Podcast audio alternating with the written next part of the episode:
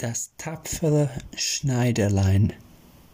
An einem Sommermorgen saß ein Schneiderlein auf seinem Tisch am Fenster, war gute Dinge und nährte aus Leibeskräften. Da kam eine Bauersfrau die Straße herab und rief, Gut Müsfall, gut Müsfall. Das klang dem Schneiderlein lieblich in die Ohren. Er steckte sein zartes Haupt zum Fenster hinaus und rief, Hier herauf, liebe Frau, hier wird sie ihre Ware los. Die Frau stieg die drei Treppen mit ihrem schweren Korbe zu dem Schneider herauf und musste die Töpfe sämtlich vor ihm auspacken. Er besah sie alle, hob sie in die Höhe, hielt die Nase dran und sagte endlich, das Mus scheint mir gut. Wieg sie mir doch vier Lot ab, liebe Frau. Wenn's auch ein Viertel Pfund ist, kommt es mir nicht darauf an. Die Frau, welche gehofft hatte, einen guten Absatz zu finden, gab ihm, was er verlangte, ging aber ganz ärgerlich und blummig fort. Nun, das muss soll mir Gott gesegnen, rief das Schneiderlein, und soll mir Kraft und Stärke ge geben. Holte das Brot aus dem Schrank, schnitt sich ein Stück über den ganzen Leib und strich das Mus darüber. Das wird nicht besser schmecken, sprach er. Aber erst will ich den Wams fertig machen, ehe ich anweise. Er legte das Brot neben sich nähte weiter und machte vor Freude immer größere Stücke.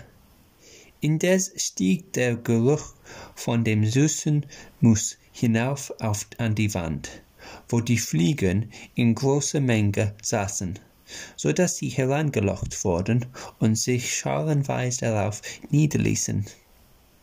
Ei, was, wer hat euch eingeladen? sprach das Schneiderlein und jagte die ungebetenen Gäste fort. Die Fliegen aber, die kein Deutsch verstanden, ließen sich nicht abweisen, sondern kamen in immer größerer Gesellschaft wieder. Da lief dem Schneiderlein ähnlich, wie man sagt, die Laus über die Leber. Es lenkte aus seiner Höhle nach einem Tuchlappen und Wart, ich will es euch geben, schlug es um unbarmherzig drauf. Als es abzog und zählte, so lagen nicht weniger als sieben vor ihm tot und streckten die Beine. Bist du so ein Kerl? sprach er und musste selbst seine Tapferkeit bewundern. Das soll die ganze Stadt erfahren. Und in der Hast schnitt sich das Schneiderlein einen Gürtel, nähte ihn und stickte mit großen Buchstaben darauf. Siebene auf einem Streich. Ei, was Stadt, sprach er weiter, die ganze Welt, Welt soll's erfahren und sein Herz wackelte ihm vor Freude wie ein Lämmerschwänzen. Der Schneider band sich den Gürtel um den Leib und wollte in die Welt hinaus, weil er meinte, die Werkstätte sei zu klein für seine Tapferkeit. Ehe er abzog, suchte er im Haus herum, ob nichts da wäre, was er mitnehmen könnte. Er fand aber nichts als einen alten Käse, den steckte er ein. Vor dem Tore bemerkte er einen Vogel, der sich im Gesträuch gefangen hatte, der musste zu dem Käse in die Tasche. Nun nahm er den Weg tapfer zwischen die Beine, und weil er leicht und wehend war, fühlte er keine Müdigkeit. Der Weg führte ihn auf einen Berg, und als er den höchsten Gipfel erreicht hatte, so saß da ein gewaltiger Riese und schaute sich ganz gemächlich um. Das Schneiderlein ging beherzt auf ihn zu, redete ihn an und sprach, Guten Tag, Kamerad. Geld, du sitzest da und besiehst dir die weitläufige Welt. Ich bin eben auf dem Wege dahin und will mich versuchen. Hast du Lust, mitzugehen? Der Riese sah den Schneider verächtlich an und sprach, Du Lump, du miserabler Kerl. Das wäre, antwortete das Schneiderlein, knöpfte den Rock auf und zeigte dem Riesen den Gürtel. Da kannst du lesen, was ich für ein Mann bin. Der Riese las Siebene auf einen Streich, meinte, das wären Menschen gewesen, die der Schneider erschlagen hätte, und kriegte ein wenig Respekt vor dem kleinen Kerl.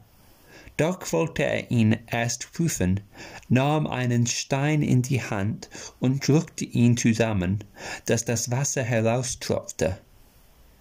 Das mag mir nach, sprach der Riese, wenn du Stärke hast. Ist's weiter nichts? sagte das Schneidlein. Das ist bei unserem Spielwerk.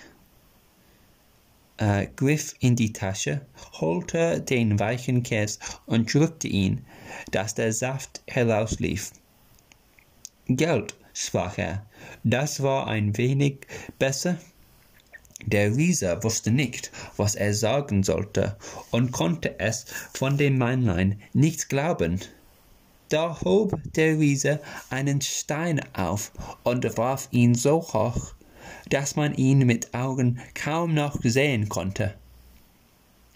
Nun, du Äpfelmännchen, das tu mir nach.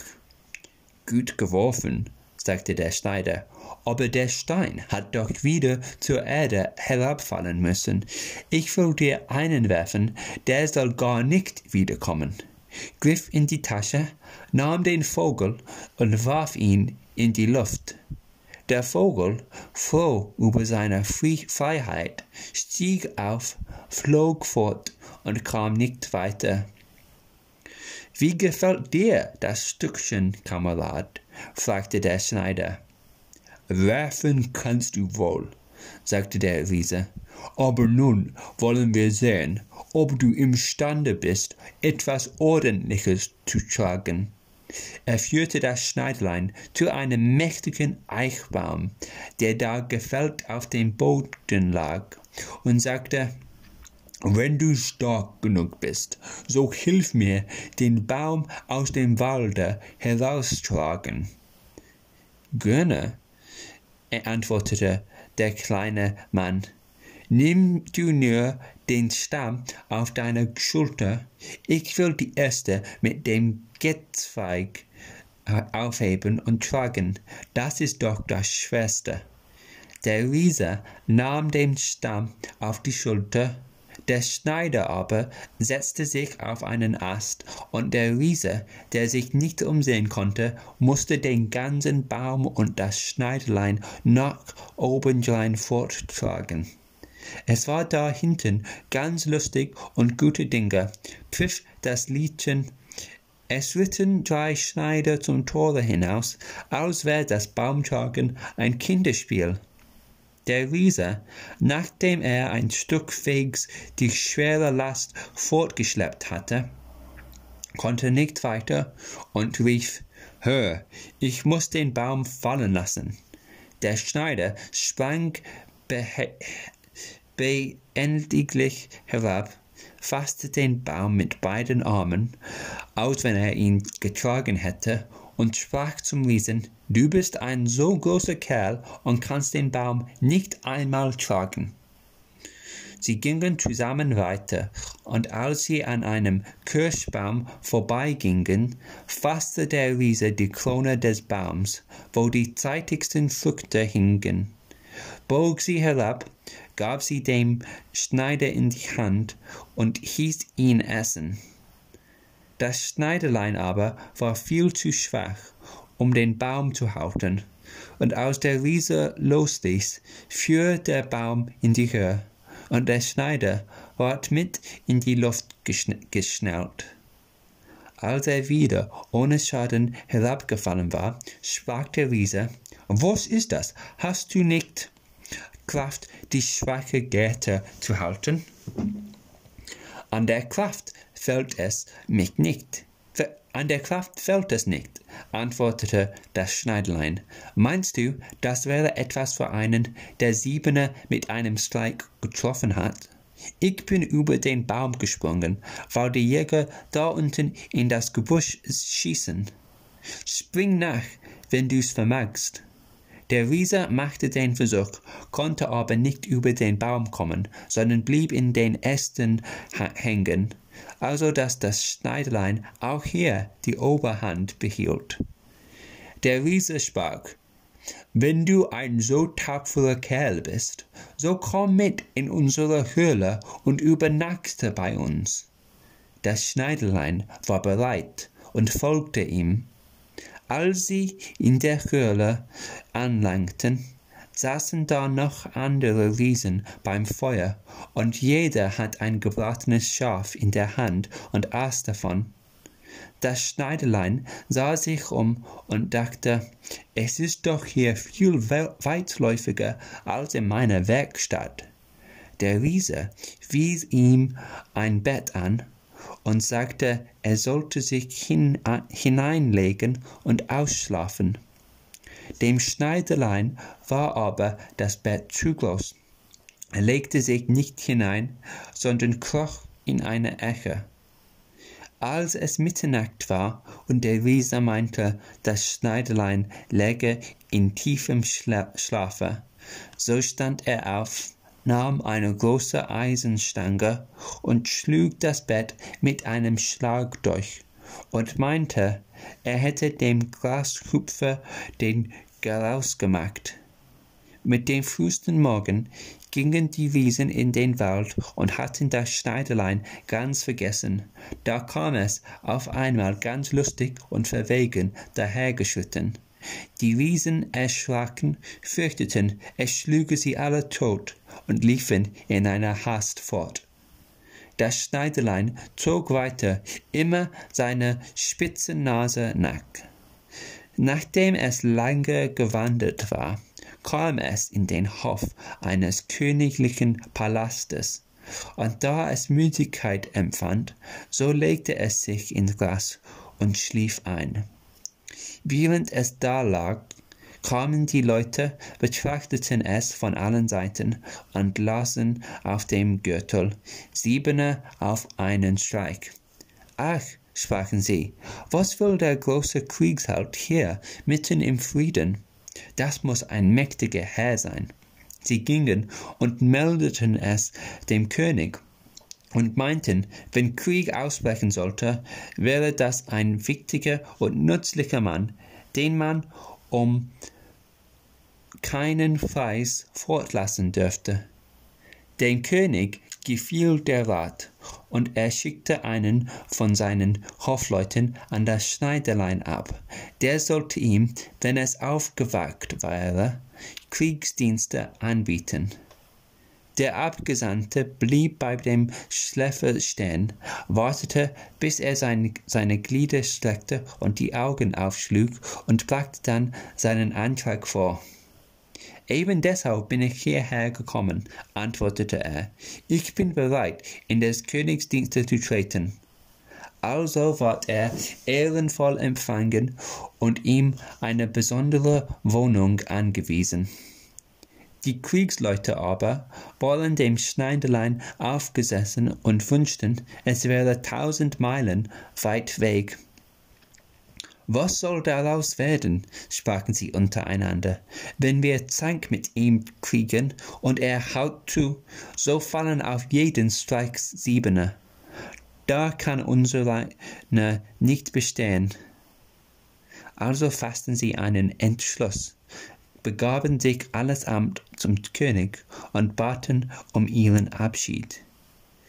Wir sind nicht gemacht, sprachen sie, neben einem Mann auszuhalten, der Siebene auf einen Streich schlägt. Der König war traurig, dass er um des einen Willen aller seine treuen Diener verlieren sollte, wünschte, dass seine Augen ihn nie gesehen hätten und wäre ihn gerne wieder los gewesen. Aber er getraute sich nicht, ihm den Abschied zu geben, weil er fürchtete, er möchte ihn samt äh, seinem Volke totschlagen und sich auf den königlichen Thron setzen. Er sann lange hin und her, endlich fand er einen Rat. Er schickte zu dem Schneiderlein und ließ ihm sagen, weil er ein so großer Kriegsheld wäre, so wollte er ihm ein Anerbieten machen. In einem Walde seines Landes hausten zwei Riesen, die mit Rauben, Morden, Sengen und Brennen großen Sch Sch Schaden stifteten. Niemand dürfte sich ihnen nahen, ohne sich in Lebensgefahr zu setzen. Wenn er diese beiden Riesen überwände und tötete, so wollte er ihm seine einzige Tochter zur Gemahlin geben und das halbe Königreich zur Ehrsteuer. Auch sollten hundert Leute mitziehen und ihm Beistand leisten. Das wäre so etwas für einen Mann, wie du bist, dachte das Schneidlein. Eine schöne Königstochter und ein halbes Königsreich wird einem nicht aller Tage angeboten. Oh ja, gab er zur Antwort, die Riesen will ich schon bändigen und habe die hundert Reiter dabei nicht nötig. Wer Siebener auf einen Streik trifft, braucht sich vor Zweien nicht zu fürchten. Der Schneiderlein zog aus, und die hundert Reiter folgten ihm. Als er zu dem Rand des Waldes kam, sprach er zu seinem Begleiter, Bleibt hier nur halten, ich will schon allein mit den Riesen fertig werden. Dann sprang er in den Wald hinein und schaute sich rechts und links um. Über ein Weilchen erblickte er beide Riesen. Sie lagen unter einem Baume und schliefen und schnarchten dabei, dass sich die Äste auf und niederbogen. Der Schneiderlein, nicht faul, las beide Taschen voll Steine und stieg damit auf den Baum. Als es in der Mitte war, rutschte es auf einen Ast, bis es gerade über die Schläfe zu sitzen kam und ließ dann einen Riesen einen Stein nach dem anderen auf die Brust fallen. Der Riese spürte lange nichts, doch endlich wachte er auf, stieß seinen Gesellen an und sprach, Was, was schlägst du mich? Du träumst, sagte der andere, ich schlage dich nicht. Sie legten sich wieder zum Schlaf. Da warf der Schneider auf den zweiten einen Stein herab. Was soll das? rief der andere. Warum wirfst du mich? Ich werfe dich nicht, antwortete der erste und brummte. Sie zankten sich eine Weile herum, doch weil sie müde waren, ließen sie's gut sein, und die Augen fielen ihnen wieder zu. Das Schneiderlein fing sein Spiel von neuem an, suchte den dicksten Stein aus und warf ihn dem ersten Riesen mit aller Gewalt auf die Brust. Das ist zu arg, schrie er, sprang wie ein Unsinniger auf und stieß seinen Gesellen wieder den Baum, dass dieser zitterte. Der andere zahlte mit gleicher Munze, und sie gerieten in solche Wut, dass die Bäume dass die Bäume ausrissen, aufeinander losschlugen, so lang, bis sie endlich beide zugleich tot auf die Erde fielen. Nun sprang das Schneiderlein herab. Ein Glück nur, sprach es, dass sie den Baum, auf dem ich saß, nicht ausgerissen haben, sonst hätte ich wie ein Eichhörnchen auf einen anderen springen müssen. Doch unser einer ist flüchtig. Es zog sein Schwert und versetzte jedem ein paar tüchtige Hiebe in die Brust. Dann ging es hinaus zu dem, äh, zu dem, oh, Moment, Weiten und sprach, die Arbeit ist getan. Ich habe beiden den Garaus gemacht. aber hart ist es hergegangen. Sie haben in der Not Bäume ausgerissen und sich gewehrt, doch das hilft alles nichts, wenn einer kommt wie ich, der Siebene auf einen Streicher schlägt. Seid ihr denn nicht verwundert? fragten die Reiter. Das hat gute Wege, antwortete der Schneider. Kein Haar haben sie mir gekrümmt. Die Reiter wollten ihm keinen Glauben beimessen und ritten in den Wald hinein. Da fanden sie die Wiesen in ihrem Blute schwimmend, und ringsherum lagen die ausgerissenen Bäume. Das Schneiderlein verlangte von dem König die versprochene Belohnung, den aber reute sein Versprechen, und er sann auf Neues, wie er sich den Helden vom Halse schaffen könnte. Ehe du meine Tochter und das halbe Reich erhältst, sprach er zu ihm, musst du noch eine Heldentat vollbringen. In dem Walde läuft ein Einhorn, das großen Schaden anrichtet. Das musst du erst einfangen. Vor einem Einhorne fürchte ich mich noch weniger als vor zwei Riesen. Siebene auf einen Streich, das ist meine Sache. Er nahm sich einen Strick und eine Axt mit, ging hinaus in den Wald und hieß abermals die, welche ihm zugeordnet waren, au außen warten. Er brauchte nicht lange zu suchen. Das Einhorn kam bald daher und sprang geradezu auf den Schneider los, als wollte es ihn ohne Umstände aufspießen. Sachte, sachte, sprach er, so geschwind geht das nicht, blieb stehen und wartete, bis das Tier ganz nahe war. Dann sprang er behendiglich hinter den Baum. Das Einhorn rannte mit aller Kraft gegen den Baum und spießte sein Horn so fest in den Stamm, dass es nicht Kraft genug hatte, es wieder herauszuziehen, und so war es gefangen. Jetzt habe ich das Vöglein, sagte der Schneider, kam hinter dem Baum hervor, legte dem Einhorn den Strick erst um den Hals, dann hieb er mit der Axt der Horn aus dem Baum, und als alles in Ordnung war, führte er das Tier ab und brachte es dem König. Der König wollte ihm den verheißenen Lohn noch nicht gewähren und machte eine dritte Forderung.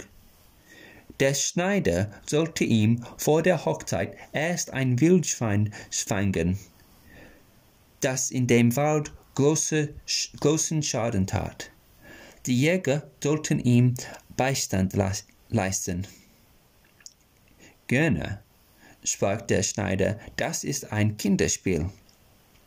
Die Jäger nahm er nicht mit in den Wald, und sie waren wohl zufrieden, denn das Wildschwein hatte sie schon mehrmals so empfangen, dass sie keine Lust hatten, ihm nachzustellen. Als das Schwein den Schneider erblickte, lief es mit schäumendem Munde und wetzenden Zähnen auf ihn zu und wollte ihn zur Erde werfen. Der flüchtige Held aber sprang in eine Kapelle, die in der Nähe war, und gleich oben zum Fenster in einem Satze wieder hinaus. Das Schwein war hinter ihm hergelaufen. Er aber, ähm, er aber hüpfte außen herum und schlug die Türe hinter ihm zu.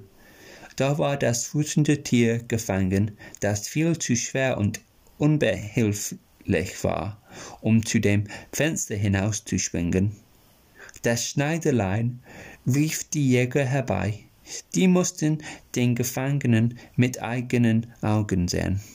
Der Held aber begab sich zum Könige, der nun, er mochte wollen oder nicht, sein Versprechen halten musste und ihm seine Tochter und das halbe Königreich übergab. Hätte er gewusst, dass kein Kriegsheld, sondern ein Schneiderlein vor ihm stand, es wäre ihm noch mehr zu Herzen gegangen. Die Hochzeit ward also mit großer Pracht und kleiner Freude gehalten und aus einem Schneider ein König gemacht. Nach einiger Zeit hörte die junge Königin in der Nacht, wie ihr Gemahl im Träume sprach, Junge, mach mir den Wams und flick mir die Hosen, oder ich will dir die Elle über die Ohren schlagen. Da merkte sie, in welcher Gasse der junge Herr geboren war, klagte am anderen Morgen ihrem Vater ihr Leid und bat, er möchte ihr von dem Manne helfen, der nichts anderes als ein Schneider war, wäre. Der König sprach ihr Trost zu und sagte, Lass in der nächsten Nacht deine Schlafkammer offen. Meine Diener sollen außen stehen und wenn er eingeschlafen ist, hineingehen, ihn binden und auf ein Schiff tragen, das ihn in die weite Welt führt. Die Frau war damit zufrieden. Des Königs Waffenträger aber, der alles mit angehört hatte, war dem jungen Herrn gewogen und hinterbrachte ihm, äh, Moment, den ganzen Anschlag. Dem Ding will ich einen Riegel vorschieben, sagte das Schneiderlein. Abends legte er sich zu gewöhnlicher Zeit mit seiner Frau zu Bett. Als sie glaubte, er sei eingeschlafen, stand sie auf, öffnete die Türe und legte sich wieder. Das Schneiderlein, das sich nur stellte, aus wenn es schlief, fing an, mit heller Stimme zu rufen, Junge, Mach den Wams und flick mir die Hosen, oder ich will dir die Elle über die Ohren schlagen. Er habe Siebene mit einem Streicher getroffen, zwei Riesen getötet, ein Einhorn fortgeführt und ein Wildschwein gefangen, und sollte mich vor denen fürchten, die draußen vor der Kammer stehen. Als diese den Schneider so sprechen hörten, überkam sie eine große Furcht. Sie liefen, als wenn das wilde Heer hinter ihnen wäre, und keiner wollten sich mehr an ihn wagen. Also war und blieb das Schneiderlein sein Lebtag König. Das Ende.